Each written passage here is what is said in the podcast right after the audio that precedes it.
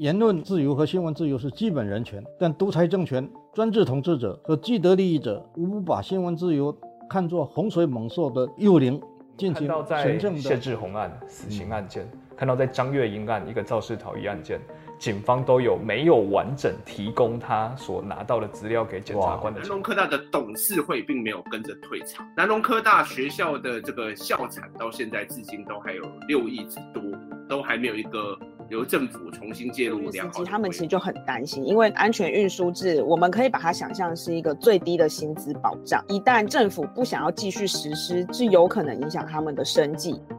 这里是灿烂时光会客室。我是管中祥，一起听见微小的声音。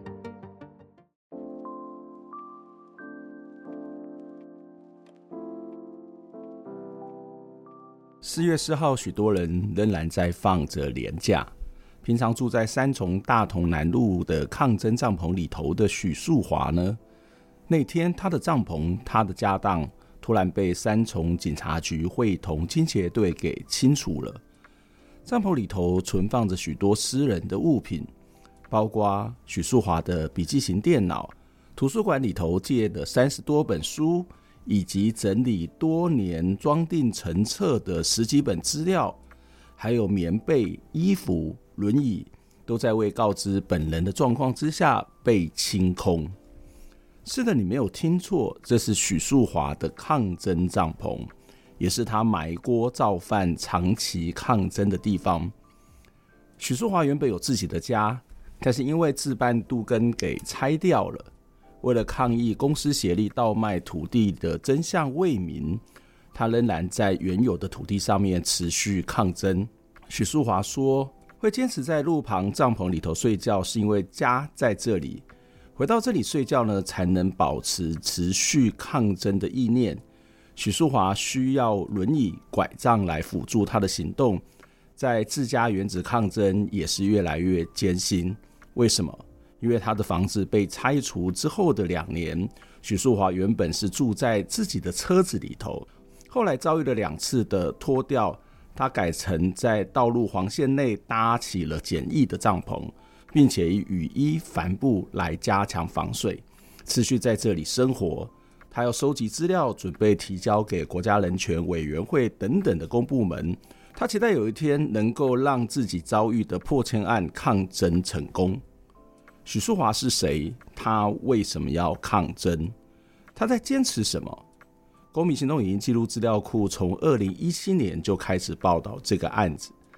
这集的灿烂时光会客室 Report Story 的这个单元呢，就要来邀请公库的资深记者杨娟如来跟我们一起讨论这个议题。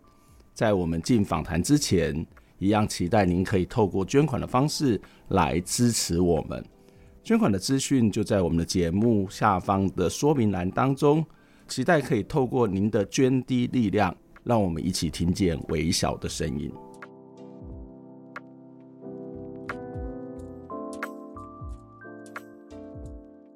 您现在收听收看的是《灿烂时光会客室》，我是节目主持人管中祥。今天的节目当中呢，就要来进入到我们的 Report Story 的专员哦，就是要请公库的记者来跟我们分析这个案子以及他在整个过程当中所做的观察哦。今天在节目当中跟我们一起分享讨论的是我们的资深记者杨娟茹，娟茹你好。哎，各位朋友大家好。娟茹可不可以先告诉我们四月四号那天到底发生了什么事情呢？嗯，刚刚这个主持人提到的这个呃许素华呢，他是一个都跟受害者。那怎么说呢？嗯、那他在那边已经抗争了很久，尤其是刚刚有提到说他是住在这个帐篷里面。那今年的春假期间呢，他在那边搭帐篷居住抗议，以及他那个帐篷外面都有一些抗议的标语。其实在那边已经有三年多了，但是其实不止三年，因为他已经抗争已经有十五年。他是从两千零八年呃就开始写陈情书啦，然后开始到处。陈情抗议。那因为二零一七年的时候，呃，他们家的房子已经被呃建商申请就是强拆，所以从二零一七年他其实就是一直抗争到现在。那我刚刚说的在他就是住在那个帐篷有三年多，但是这这个之前他是住在车屋里面，所以他其实已经在虽然说家里已经被拆了，然后现在的状况是呃呃建商的一个停车场，但是他就在原址前面，他已经居住在那个马路上已经六年多了这样。那春节期间呢，这个帐篷呢，其实里面有放了他一些呃很重要的东西，其实就是像笔电。其实我们大家都用到笔电，大家都觉得笔电是蛮贵重的东西，可是笔电居然也是呃被清理掉了。那另外，因为许淑华呢，她是一个呃小儿麻痹症的的患者这样子，嗯、那他其实会有一些拐杖，或是他呃人家送他的轮椅。他其实也都放在旁边，其实轮椅应该很明显就是是有需求的东西，但是还是被清理掉了。那另外呢，他因为就是住在这个帐篷里面，所以他生活所需的一些换洗衣物、衣物或是睡觉的棉被，那还有一些行动电源啊，或是闹钟、雨衣等等一些很基本的东西呢，通通一并就是被呃三重分局的大同派出所给清理掉了，这样嗯。嗯所以他这个帐篷待在那边是有占道道路吗？或者是会制造脏乱吗？那如果有的话，事实上这个呃这个施工所或者是这些这个清洁的这些人员们依法去处理，看起来是很正常。所以它有造成这样的一些污染，或是这种环境，或是阻碍道路的交通，或者是说在这样的一个清除的过程当中，我们知道，包括我们要去清理这个街友的这些家当，你可能还是要有一个程序跟过程啊。那三重呃施工所这。没有去按照这样的一个呃清理的程序来做嘛？呃，其实这也就是大家觉得很夸张，而且很不理解的地方。刚刚我们提到一些有价的东西，像笔电，或是他的拐杖，或是他的轮椅哦。嗯、那另外，呃，其实刚刚还有少提到，就是那他自己是图书馆员，但他非常的喜欢看书。他本身是一个图书馆员，是一个公务公公务人员。对对对对，然后他也会，因为他现在正在陈情抗争，所以他一直在收集各方的证据，所以他有很多重要的资料。那他是呃到处去收集来的。那他另外还有跟图书馆借了三十几本的书，其实上面都会有图书馆的那个盖章嘛。嗯、那这些其实都放在帐篷里面，那一天有也都被清掉了。嗯、那所以他的公物就是你到时跟图书馆借来的的书籍也被清掉。那很多人觉得很夸张，就是很不理解，就是警方或是你在清这些东西的时候，你都没有看那是什么东西吗？那。呃，可能呃，如果有有经过的人呢，看到那个帐篷，你可能真的会觉得是一个呃大型的一个废弃的东西。可是其实呢，它是放在这个黄线以内，那就是其实在水沟盖上面，所以对警方来说，它还是道路的一部分。那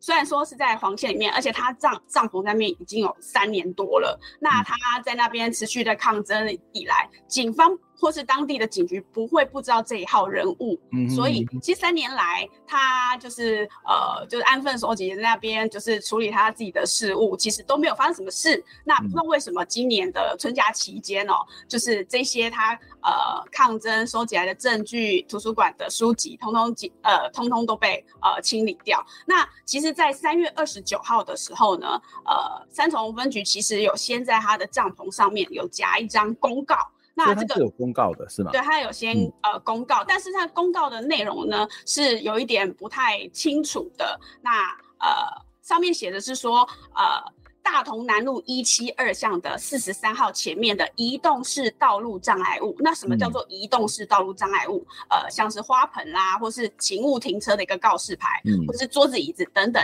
这些是移动式的道路障碍物哦。哦、就是请行为人赶快自行清除。如果呢你不清楚的话，呃，警方这边会依照道路交通管理处罚条例来取缔告发。嗯、但是其实呃。当时警方是没有对许淑华做到一个取缔跟告发的行为，所以呃公告了他要经过一个取缔告发的程序，那但是并没有经过这个程序就直接拆掉的意思。就是依法上呢，警方是可以先取缔跟告发，如果行为人在场，就是如果说许淑华在场的话，可以说哎这个呃许小姐你可能东西必须要清理哦，不然我就要。对你开单，那是其实是可以处就是几千元的这个罚款这样子。可是呢，法条里面也有说到，如果说行为人不在场的话，那这些东西又没有清除的话，警方是可以会同就是当地的清洁队来依照废物清理法进行清除这样子，就把它当做垃圾就对了。那也就是说，为什么前面我们提到一些笔电啊，我们觉得是有价值的东西，或轮椅或拐杖，为什么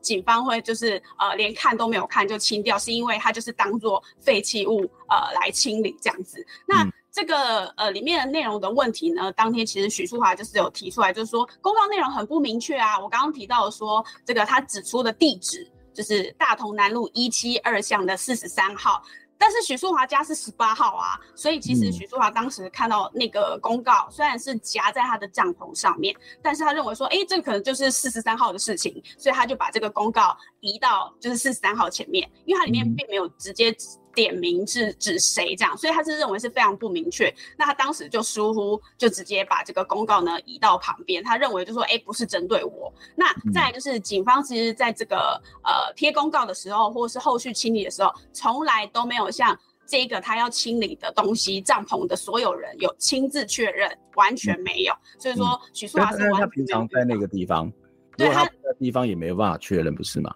对他就是。呃，因为许淑华都比较早出晚归，因为他就是图书馆员，就是他是住在帐篷里面。对，他是晚上睡觉的时候会回去睡在帐篷里面这样子。嗯、那白天可能大部分时间是会不在的，因为他可能就是到处去收集资料或整理资料。那所以警方在这次的清除是完全没有遇到他本人。那怎么样确认他不在场？他就是跟邻居询问说，哎，这个帐篷的的所有人在不在？那邻居可能就说，哦，他不在，就这样。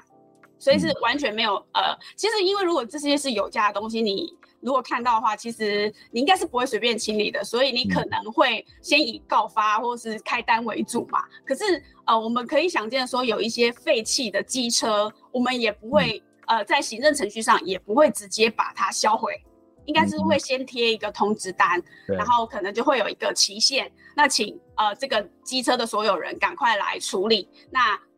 期限过后才有可能，呃，其实也不是马上清楚哦，他会先收到一个地方，然后再请呃。这个机车的所有人来来领取或怎么样，怎么样都不会是销毁。嗯、但是呢，其实就是呃，这个有一个不好的消息，就是今天我们录音的四月十三号呢，这个素、嗯、呃素华姐，我们都叫她素华姐。素华姐其实又有回报说，她有再去警局询问说她的东西到底有没有存下来。但是呢，嗯、大同派出所这边的员警就跟她说，哦，呃，清洁队已经委外厂商通通销毁了。对。哦对，没错，其实所以从四月四号清除，但是他其实不是几天前就去开一个抗议的记者会，然后又又销毁，所以是后来才销毁的吗？还是如果有这个抗议记者会表示有争议，他应该先先去处理这个争议才对吧？对，就是警方在三月二十九的时候是贴公告，那四月四号的时候就清除了许淑华的帐篷。嗯、那其实许淑华跟其他的一些民间团体或支持者，在四月六号，也就是隔两天的时候，就有去三重分局前面召开记者会去，去、嗯、呃抗议这件事情，然后澄清这件事情。嗯、那警局警方的呃三重分局的交通组哦，其实当下是说，就是完全没有去承诺说呃会还这个东西。那、嗯警方是直接就是推给这个清洁队说，这个清洁或是处理的业务呢，不是警局的业务，所以要去问清洁队这样，嗯、所以当下是完全不敢去说明说，哎、欸，这些东西在不在？那其实到一直到现在，那许淑华其实一直有去询问，但是警局就是直接给他一个这样的答案，就是说，哦，这个就是清洁队去销毁了这样子，对，嗯嗯。嗯所以在这个过程当中，你刚刚也提到说，这些民间的团体也到现场去开了这个记者会哦。那开记者会讲些什么呢？那这个三重的警局有什么样的回应吗？好，呃，刚刚说到的那个。呃，这个公告内容非常的不明确嘛，那警方也从来没有向帐篷的所有人亲自确认。嗯、那许淑华自己在记者会上面也有提到说，那他上面提到的这个道道路障碍物要怎么认定？然后其实在公告上面呢，嗯、也没有说适用的法条是什么这样子。那最重要的是就没有先找到当事人，然后去请他就是呃及时处理。那其实如果开个罚单，因为其实像呃许淑华之前的车屋，呃，他其实是原本停一辆车在。原本的地方的时候是有先开单的，嗯、那虽然车子有经过掉，但你也是可以把它领回来。但是这次的帐篷就是完全不是这样，就是把它当垃圾呃清除哦。那警方虽然当时是有录影，可是完全就是没有将物品记录，或是有一个清单列表，完全没有。嗯、所以他呃，警方的交通呃三重分局的交通组当下是说，呃，我们没有看到笔电。因为他完全没有记录嘛，所以他就可以直接说我没我没有看到笔电。那其实事后呢，就这个记者会事后，就是警方他先给媒体看了当天就是他们清除的那个录影画面。那我们几几个记者在现场看那个画面，我们是看到说，因为那个帐篷呢外面就是搭了一些呃防水布跟雨衣，那其实整层层叠叠的叠上去。那比如说清洁队啊，警方到场的时候就说啊，这个这真很像垃圾。其实那为什么他叠那些防水布，是因为一个帐篷，他在那边睡觉，遇到下雨的时候就一定会漏水。所以它其实就是会一直靠防水布或者雨衣来加强那个抗震的帐篷，要不然不能睡嘛。那可是这个在清洁队或者在警方的眼里就是一个大型的垃圾，所以他就是一层一层的把那些呃加强的布给掀开之后呢，就把呃里面帐篷一包一包的物品，他其实都完全没有看，所以清洁队等于是一包药物品丢上了回收车上面。那现场还有椅子，也有轮椅这样子。其实轮椅其实蛮明显的，但是他还是把它当成垃圾，一个一个的往上丢，这样子的清理再走了。嗯、对，那其实影片看起来就是很明显，警方是没有将这些物品做一个记录清单的列表，所以当然不会知道说里面会有笔电，甚至是三十几本的图书馆借来的书。那。嗯呃，其实当天的呃那些民间团体呢，就是提出了这些质疑。那另外呢，比如说我自己去查了一些呃其他警局是怎么处理，他们会称这个叫做路霸，啊、嗯，他们就是说这个路霸的处罚依据是什么？那在呃台中市政府的警察局的网站上面，他们自己就会说。道路障碍物这个，就像刚刚提到的，是一些占用的花盆啦，就是我要占位置，那还有一些桌椅或巨马等等的，这个叫做道路障碍物。所以我们看到帐篷，很明显就是呃，可能是有放东西的，好像不不这么单纯叫做道路障碍物，不是认定是很奇怪的。那怎么处理呢？就是行为的侦查，当然还是就是先给他罚单，这个是台中市政府警察局自己写的。那不听劝导的人再来开单，或是怎么样去处理，这是也很明显的。可是不在场的呢，就是这这个警察局这边写说，如果是有价的物品，应该要先张贴公告，而且协调这个环保机关代管。嗯哼，这个是对，是这个台中市政府警察局这边是有这样子去处理的。可是，在新北市政府警察局这边好像就比较呃偏移，没有这些的，没有这些的规定是吗？对，就是其实，在这个法上，他们这样做有可能也是不违法，但其实我们觉得是、嗯、是具有瑕疵的哦。嗯，所以民间团体当天会觉得说，呃，三重分局这样的处理是很有问题的。所以如果这个是如果去提提告的话，应该是有很大的空间，就是呃，警方是会有问题的这样子。但目前呢，就是他们因为许淑华自己呃还在就是。呃，收集各方的证据，为他自己的都更案就是在抗争，所以再多一个诉讼案，其实应该是蛮疲于奔命的。又加上他的帐篷被清了，他其实真的完全没有在外面租房，他就是回去那个地方睡觉，所以他赶快要再去买新的帐篷。就是他当天其实被清掉，就赶快买了一个新的帐篷，然后就是在这个原址前面十八号前面就继续在，就是就很简易的打开，然后就又睡在里面。那。其余的东西他真的就是不敢放在里面了，因为可能这个帐篷随时被清理嘛，所以他就把仅剩的一些简单的衣物或是一些呃他要使用的东西放在他的脚踏车上面。嗯、那我刚刚有说到他是一个呃小儿麻痹的患者，那他其实行动非常不方便，可是他出入都是骑脚踏车，但他现在脚踏车上面还要带着他所有的家当这样子，嗯、那晚上还还是照样的回去，就是这个他的家前面睡觉这样，那。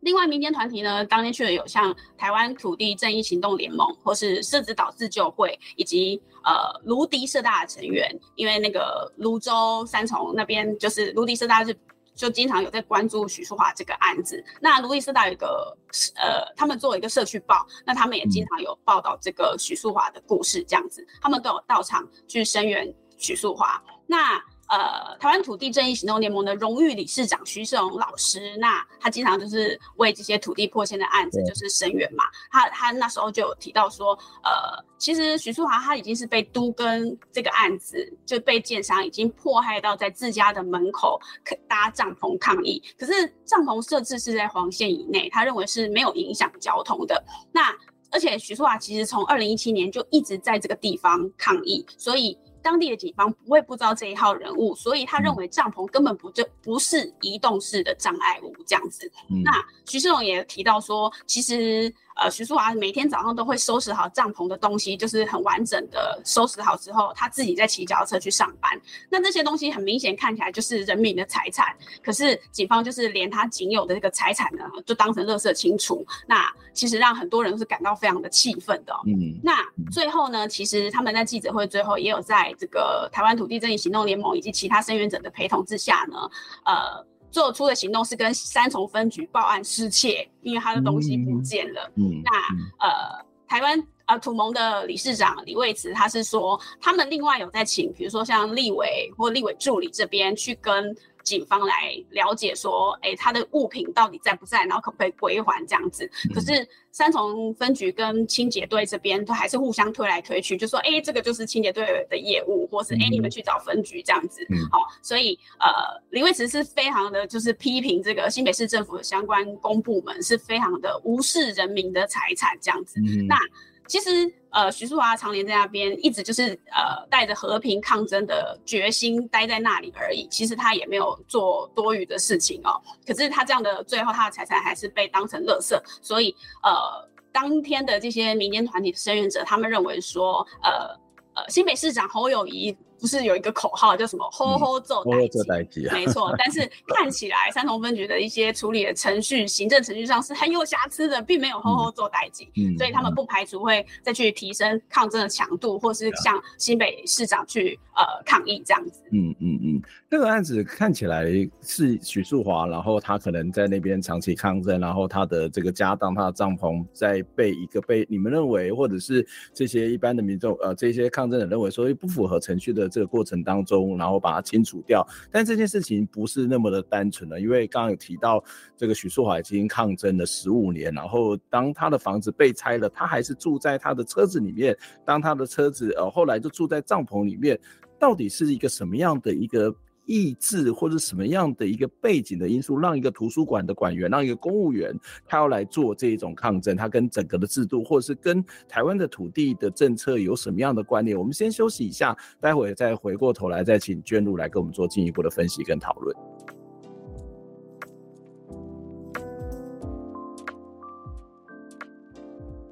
大部分的人都会希望自己的房子漂亮美丽。即使是已经有多年情感的老住宅，也会希望可以住得安全安心。于是呢，大家对于都市更新总是会有一些期待，不管是不是房价会因此上涨，但是至少可以让自己住在舒服、美丽又安全的房子。都市更新没有什么不好，但却是台湾近几年来社会抗争的重要原因。不论是大面积的土地征收政策，或是私人住宅的更新，其实都引发了不少的抗议。抗议的原因很多，有人是因为情感，有人是因为利益，但是更大的原因是因为政策出了问题，或者是程序不正义。接下来呢，我们要继续邀请娟如来跟我们一起讨论许淑华的故事，来了解这个事件背后的问题。在进节目之前，也期待您可以透过捐款的方式来支持我们。捐款的方式就在节目下方的说明栏。让我们一起听见微小的声音。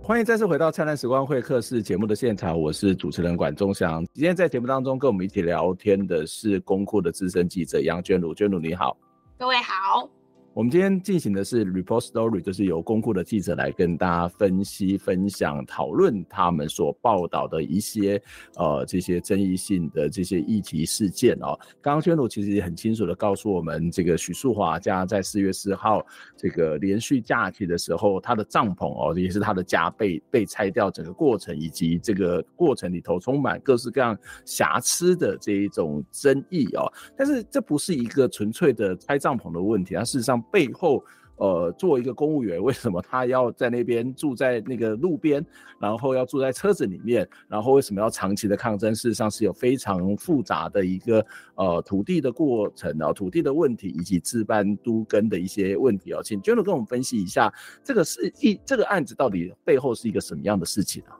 嗯。好，徐树华呢，在自己家前面抗议已经有十五年了哦。但是呃，起初就是从二零零八年，他们家那块区域呢，被建商呃，就是呃买下了地，然后准备进行都坑，然后分成甲乙丙区。那徐树华家在更新单元的丙区这样子。嗯、那这块土地呢，前身是非常的复杂。那呃，刚刚提到是在新北市三重区的大同南路一百七十二巷上面。那其实那边还有一个青年社会住宅，它旁边大约有三千坪的土地。以前呢、嗯、是登记在呃神明会的土地下，那那边的神明会叫社人宫。那可能大家可能不太清楚这个复杂的土地哦，因为其实你们可能再去搜寻，可能会发现有些土地登记在神明会下的，就神明的名义下，像呃登记在土地公。福德正神下这样子，或是其实现在好像神明最大的地主是观世音菩萨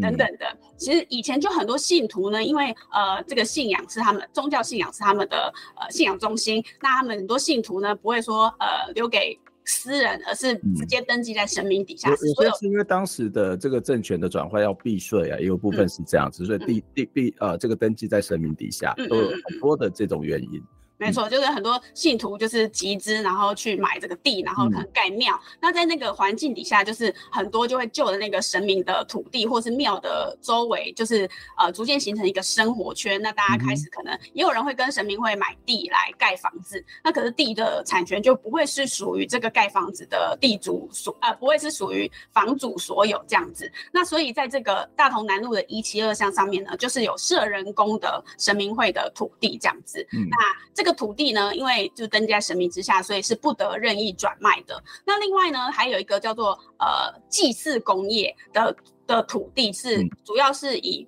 祭拜祖先为主。那祭拜祖先就是以就是呃你的祖先嘛，那祖先就有子孙、子子孙孙，那所以这个土地的产权就会呃是由子孙来继承。那这边最大的问题就是呢，原本神明会的一个管理员。有一位呢，叫做林冬青，那他就是利用了、嗯、呃伪造文书等等的方式去假申请说，这里不是神明会的土地，这里是把它登记成祭祀工业，也就是他的祖先这样子。那既然登记成他祖先的土地，他可能就有权利呃可以去转卖这个土地，等于土地所有权是变成在个人身上。那也就是说，呃徐淑华家呢，在呃其实民国大概五十几年的时候，就是在呃许淑华的阿嬷。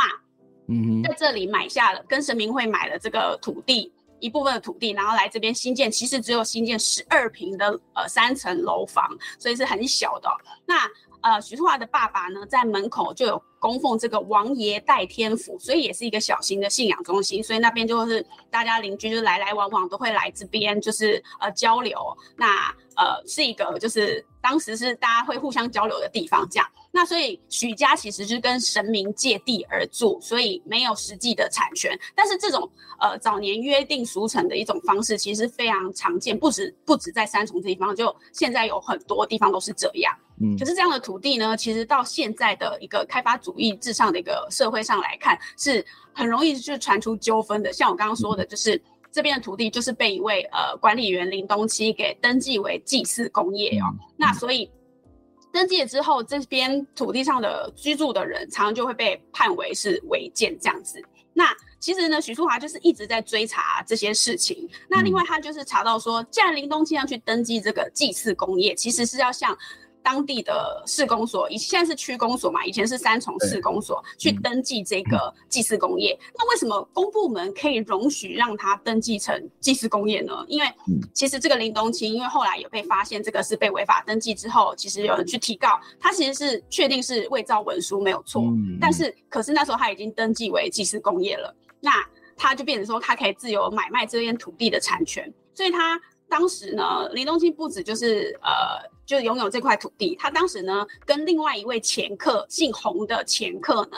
就是他等于是欠了那个姓洪的前客，他欠了他两千五百万。那这是一个很大笔的呃金额，那可是因为呃林东青就是没有钱还这一笔钱，让这个洪姓的前客说，哎，那但是你名下有这个土地，所以我就利用这个，他们就是有这个两千五百万的借据，来让这个洪姓前客呢去向法院申请说，哎，他欠我钱没有还，所以我要让他的土地就是申请法拍。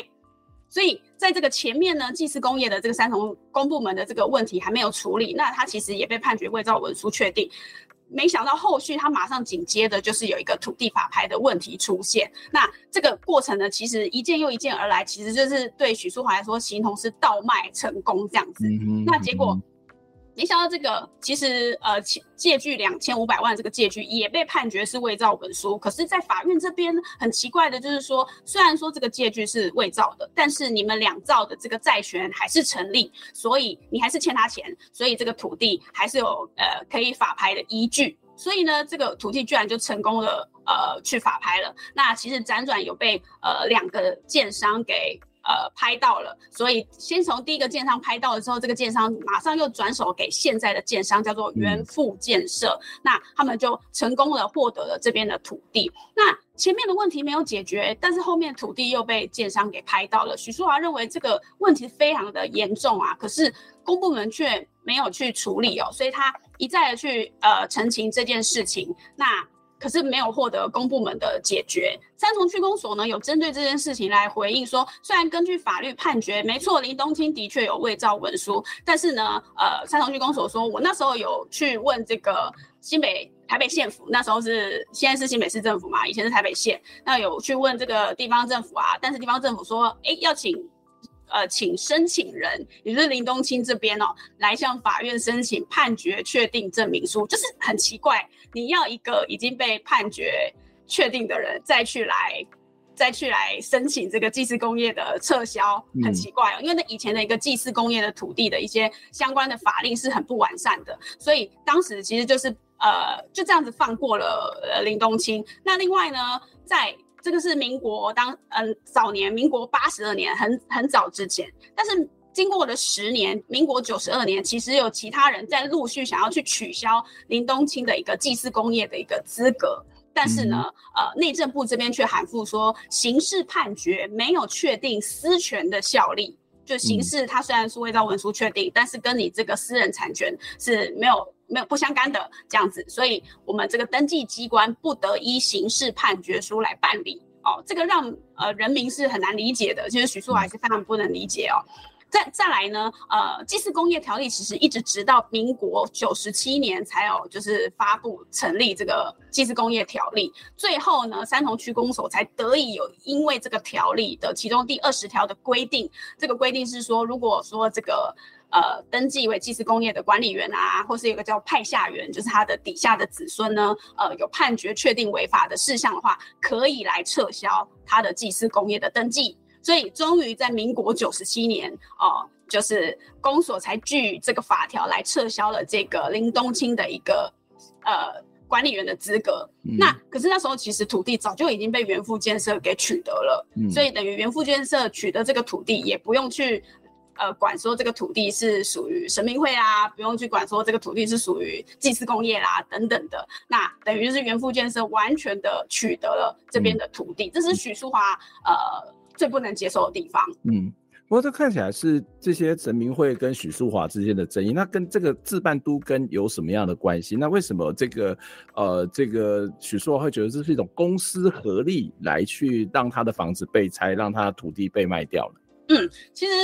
呃，现在我们呃公库有记录很多都跟相关的争议嘛，比如说自从二零一二年的文林院的士对呃士林的那个都更案哦，那其实在这个都更案之后呢，呃，因为那时候最大的争议就是说政府可以去代为拆除民房是相当的不合理，就是说建商来这边。都跟，但是你政府居然可以介入去帮忙拆除不同意户哦。那那时候有呃修这个都跟条例说，呃若不同意户就是所谓的大家污名化的钉子户哦，有钉子户存在的话该怎么办？那当时的条例修法是说，我们要再加强听证的。听听证的程序，对，让不同意户再多一道程序，但其实还是没有去解决到真正的问题，嗯、因为我们都跟条例，呃，其实很多都跟的受害者会认为说，这个条例最大就是就是本身就是一个恶法，因为它的角度完全就是倾向说，呃呃呃建商啦或财团啦，其实对于一般的市井小民，他只要掌握到一定的这个人数，不管他用什么样的方式，只要掌握到一定的比例、一定的持份，他就可以去都根的这样的一种可能性嘛。对对对，对。可是这个过程当中，也许是充满了一些瑕疵，包括这个许树华或者其他的案子，都可能反映出那个过程的问题嘛。对对对对，尤其是呃，如果你这边被划为都市更新单元，你可能就是不同意的人，嗯、你是没有这个退场机制的，你可能只能尽力的去跟建商去协商说，说可不可以把我划出去啦，或者说把我作为呃保留在原地，然后作为整件维护的一部分啦，等等的。嗯、但是你没有说不的权利耶，就是如果说你通过那个同意的比例，这是被很多人所诟病的一个地方。那可是因为呃现在。呃，都市地区有很多围老建筑，那这个是呃，目前我们呃政府的政策之一，就是要尽力的去加速都更嘛。那可是都更其本身还是有很多好的地方。那我先跟大家讲讲讲几个都更的方式，其实就是民办都更，或者是自办都更，或是公办都更这样子。嗯、那不管这个都更的方式是怎么样，其实差别就在于说实施者跟那个。呃，实施者是谁？跟资金来源是什么？那我们刚刚提到的许淑华这一区是自办独耕。那呃，先讲民办独耕，就是说，呃，这块的地主就是大家拥有的，但是这些呃主要实施者是建商进入的。嗯嗯、那自办都更其实就是说地主自己，比如说我是这边的地主，那。我自己想要办都更，这叫自办都更。那另外一个公办都更，当然就是公部门来介入说，说来协助说这边的都根的处理这样。那刚刚提到徐华许淑华这边的土地，就是原富建设呢，虽然他是建商，但是他已经取得这边大部分的土地。所以他其实就是最大的地主，他地主自己想要自己又是建商，自己要来办这个都更，所以这个边就是只办都更，这是程序上是呃没有太大的问题。那我们刚刚提到就是前面的一个复杂的一个私所谓的私权争议，因为元富建设会去推脱说，诶，前面那个神明会啊，还是什么祭祀工业啊，还有那个伪造文书啊，还有那个什么登记的那个那些。事项呢，都跟他没有关系，他就是纯粹一个拍到土地的地主，嗯、所以他在这边自办都更这样。可是呢，问题是，呃，呃，这边早年我们刚刚有提到说，土地是神明会所有的时候，没有让这些个人没有完成土地移转的手续，或是没有让这边的居民，其实比起原复建设，他们住在这边从民国五十几年住到现在，已经住了四五十年以上。这个居住事实是非常明确的，嗯、那可是他们却没有产权，嗯、让后来只来这边直接买地，完全没有居住事实的建商跟地主，他们是可以有权利去处置这边的呃土地，是相当的荒谬的、哦。嗯、那这也是大部分都跟受害者所不能接受的。那呃，其实很多人会觉得说，呃，土地跟那个房子都是我们盖的，那其实他们虽然说。神明会不是他们土地，可是他们有土地使用的管理证明书等等的。嗯、可是这边在法律上，现在的法律上都是不算是他们有权，就是有有地权这样子。嗯、那这边的土地本来就很难以整合，可是因为被违法登记，然后被呃法拍之后，却早年很难以整合的土地，却因为这样的程序变成一个直接。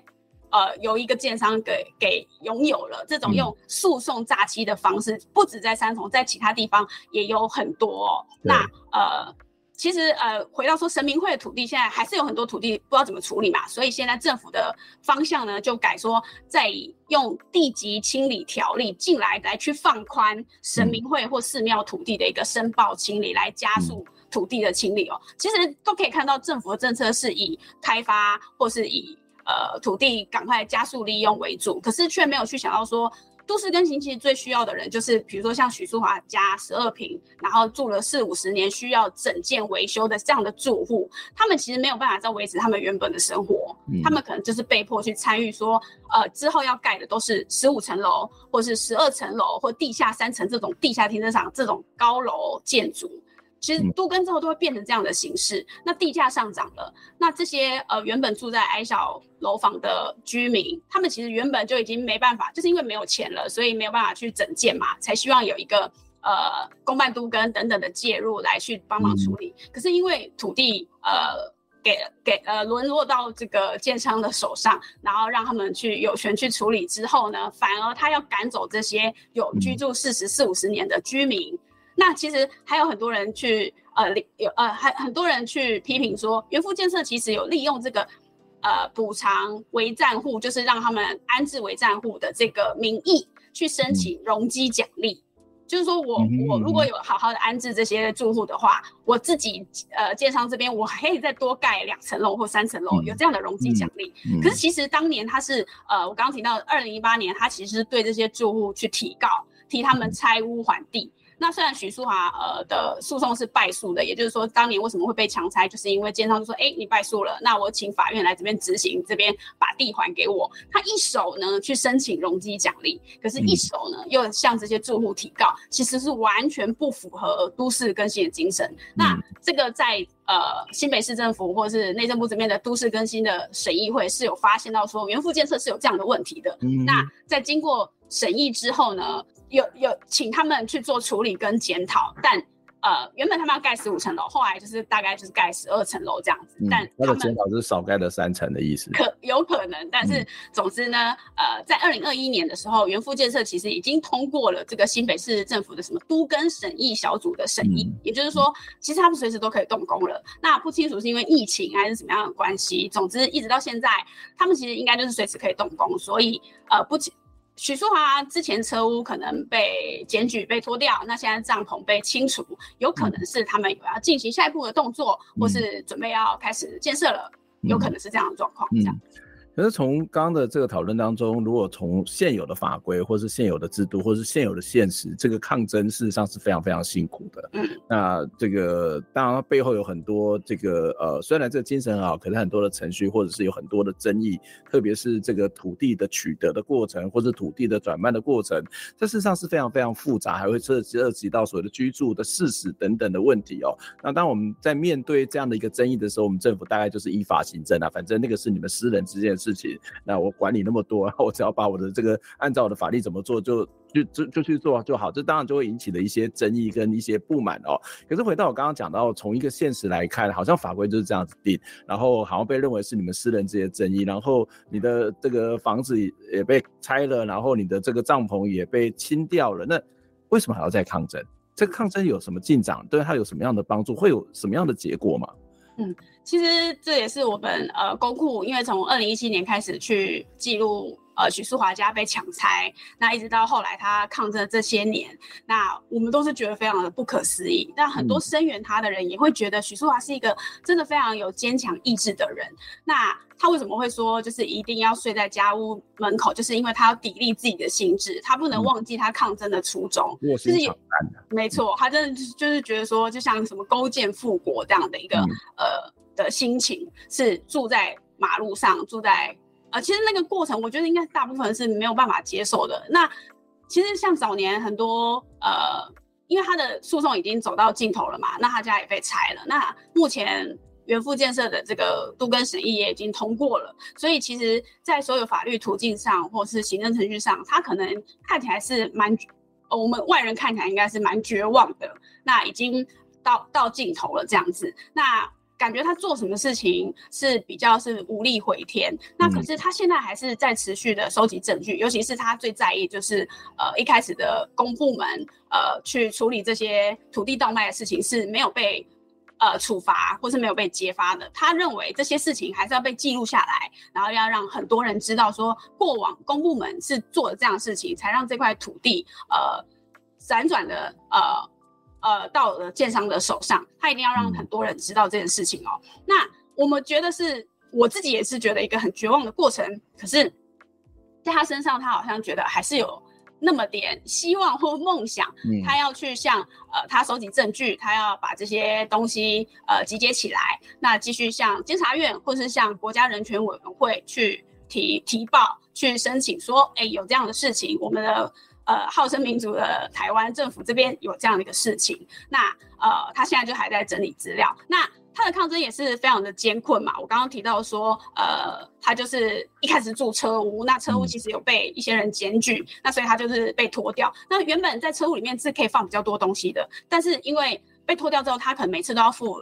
一两千块的一个拖掉费或是罚款，他其实无力负荷，因为他没有钱。那另外呢，他当天被呃，二零一七年家里被强拆的时候，呃，建商这边有向他去申请说他要付这些执行费用。那建商这边呢，是把一些拉拉杂杂通通都加起来，另外还有像警察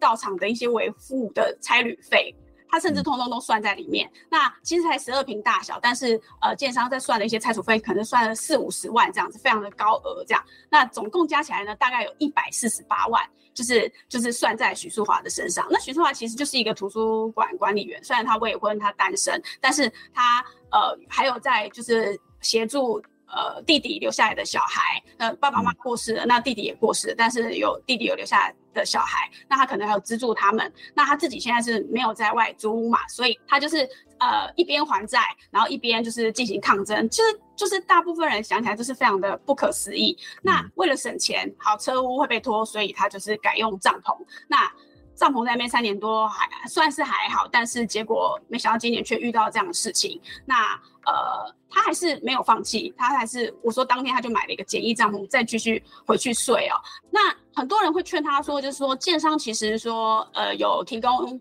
呃补偿金跟他异地安置等等的一些补偿方案哦。嗯、那徐淑华是坚决不接受，因为他认为这是一个。前面的公司协力倒卖土地的真相，呃，没有被呃处理。那如果我就接受了这个补偿，或是我接受了建商的安置，那怎这些算是这些违法事项的遮羞布吗？他是完全不能接受的。那其实补偿金，呃，不只是他在其他的一个破迁的呃受害者身上来说，补偿金其实大概就是一两百万。那其实你很难再用这一笔钱。呃，去外面再买新的房子，然后就是居住。其实大部分还是要在外租屋。那你原本在自己的租家住家，虽然破烂归破烂，然后呃平数很小，但是你不用去负担租金。可是现在很多被破迁的人，他们都要在在外租屋，然后额外去负担这一笔费用哦。那。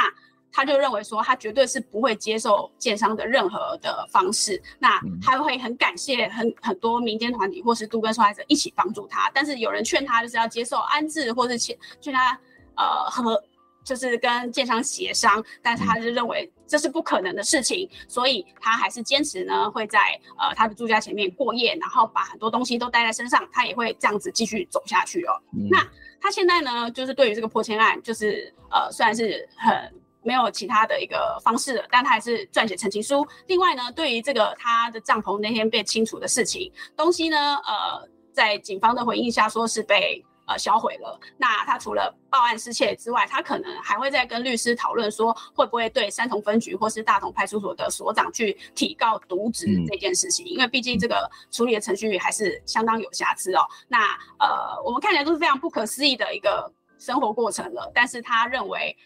呃，他越来越习惯了，他他即便在遇到了再不好的状况，嗯、他也可以去转化成呃不同的能量，然后继续让他坚持这个抗争意志，是我觉得就是非常就不可思议的事情，这样。嗯嗯嗯。嗯嗯从一个大的制度或是大的一个法律的框架底下，好像政府做这些事情是没有什么太大的问题。反正法规就这样定，政策这样定，那这些公务员他也是依法行政，好像看起来都很理所当然。可是，在刚刚的这个讨论当中，我们可以看到，不管是在清除那个现场的帐篷，或者是这个自办都更的这个政策背后，有很多还要待厘清的这个事项哦。那这个东西都是一个跟人民的生命财产都有很。的密切关系的一些做法哦，那我想公户持续的报道这样的一个新闻，看起来是一个很小，看起来也没什么太多人关注的新闻。可是我我们会希望大家能够从这样的一个新闻的过程当中，或者我们报道当中去了解这个这个在这个大的政策底下很多。亟待解决的问题，必须细致去面对的问题，恐怕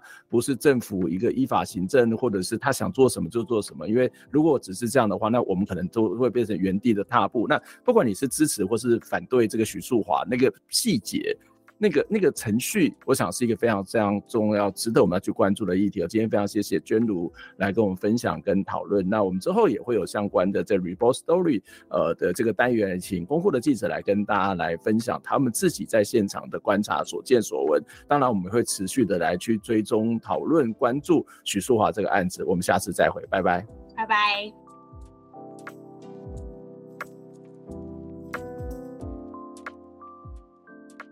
听完这期节目，你有什么样的想法呢？非常欢迎您可以留言来跟我们分享您的看法、您的感受。当然，也期待您可以透过捐款的方式支持我们，或者订阅我们的节目、分享我们的节目，不管是 YouTube 或者是 Podcast 频道。谢谢您的收听，下周再会。